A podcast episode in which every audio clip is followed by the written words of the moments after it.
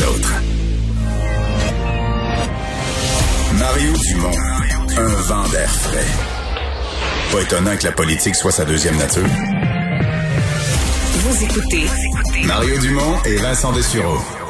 Alors, dans une heure, on va être en plein dedans cette conférence de presse sur le, le détail du plan de déconfinement, des étapes là, qui s'en viennent au cours des semaines et mois à venir. Euh, Jean Bédard est président du conseil, chef de la direction du groupe Sportsign, euh, connu pour ses cages de brasserie sportive. Euh, bonjour, Jean. Bonjour. Euh, les cages, quand même, c'est des, des, des, grands établissements en termes de pieds carrés, mais pas tant que ça au niveau des terrasses.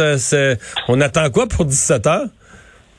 Ben, on attend un retour euh, au jeu, on, comme on pourrait qualifier. Puis euh, nous, depuis le début, on pense que bon, la meilleure façon d'amener le débat, puis de discuter autant avec le gouvernement que la santé publique, c'était par les terrasses. Euh, parce qu'on sait que la transmission, on le dit, est plus faible. Je pense que si on regarde dans les pays européens qui ont été quand même frappés durement, eux, ça a été la façon qu'ils ont qui sont retournés aux affaires.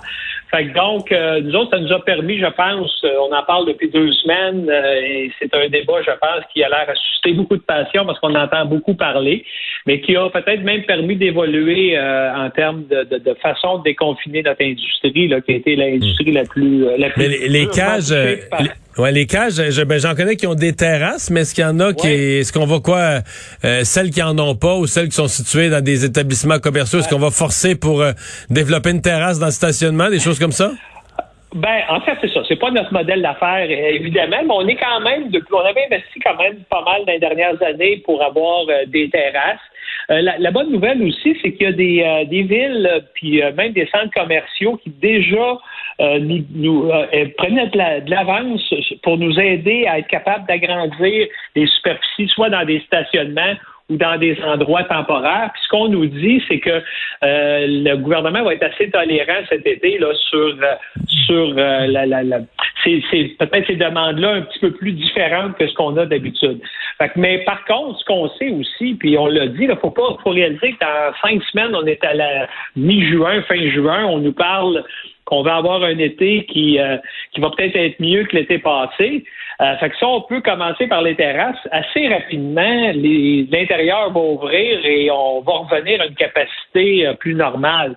Euh, donc, je prends l'exemple ce midi. Ben, si tu as 40 places à la terrasse, les gens peuvent s'asseoir, ben, tu rappelles du personnel, tu commences à te pratiquer tranquillement, pas vite c'est mieux, c'est mieux que, que pas, pas l'avoir du tout. Puis si on est capable d'avoir une date qui semble être précise, ben aujourd'hui, je peux vous dire que les gens sont au travail, les commandes augmentent, euh, euh, les commandes de bière également, puis tout ça, pour se préparer. Et c'est plus facile quand on a des gens en marche de façon graduelle que de dire du jour au lendemain, ben, on ouvre tout ou on ferme tout. Donc, euh, on, va, on va voir, on va attendre ce qu'on va nous dire. Euh, oui, au Royaume-Uni, au Royaume-Uni, il y a eu à peu près six semaines là, entre la réouverture des terrasses et demain où ils vont ils vont avoir eux la réouverture. Pas demain, c'est hier, hier pardon, qu'ils ont eu la réouverture des des restaurants à l'intérieur. Il s'est passé à peu près six semaines entre les deux. Ouais, c'est ça. Par contre, nous, euh, notre euh, situation épidémiologique, en tout cas, je vais de à dire ce mot-là. Épidémiologique?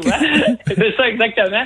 Est, est, meilleur que ce qu'il y avait euh, en Angleterre quand ils ont ouvert les terrasses, puis en France également. Les France, en France, on ouvre demain les terrasses, puis ils sont encore à 20-25 000 cas, là, puis à peu près 5-6 000 hospitalisations.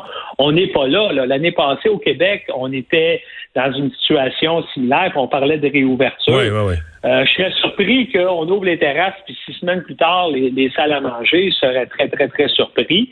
Euh, on va voir. On va, on va attendre de voir ce qu'on va nous dire. Nous, on a fait des représentations là, pour que ça se fasse quand même de façon ordonnée, parce que ce qui nous inquiète le plus, nous de notre côté, parce qu'on a vécu des passages de rouge à orange, même à jaune, on a des restaurants qui sont même dans des zones jaunes.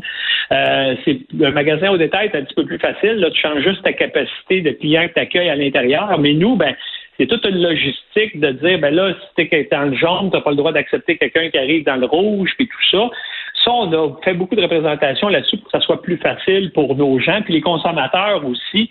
Euh, il faut qu'ils comprennent les mesures, comment, qu'est-ce qui sont ces mesures-là. C'est ça, on a demandé ça, puis on va voir aujourd'hui comment qu'on nous propose d'ouvrir. Mais je sais que pense que le gouvernement prend ça extrêmement au sérieux quand même, puis on souhaite qu'on a été entendu. OK. donc, globalement optimiste? Oui. Ouais, mais on va se croiser les doigts. on, va espérer que les nouvelles vont être vont être bonnes. Jean Bédard, merci beaucoup. Merci. Au revoir, président du conseil, chef de la direction du groupe Sportsaine, Jean Bédard.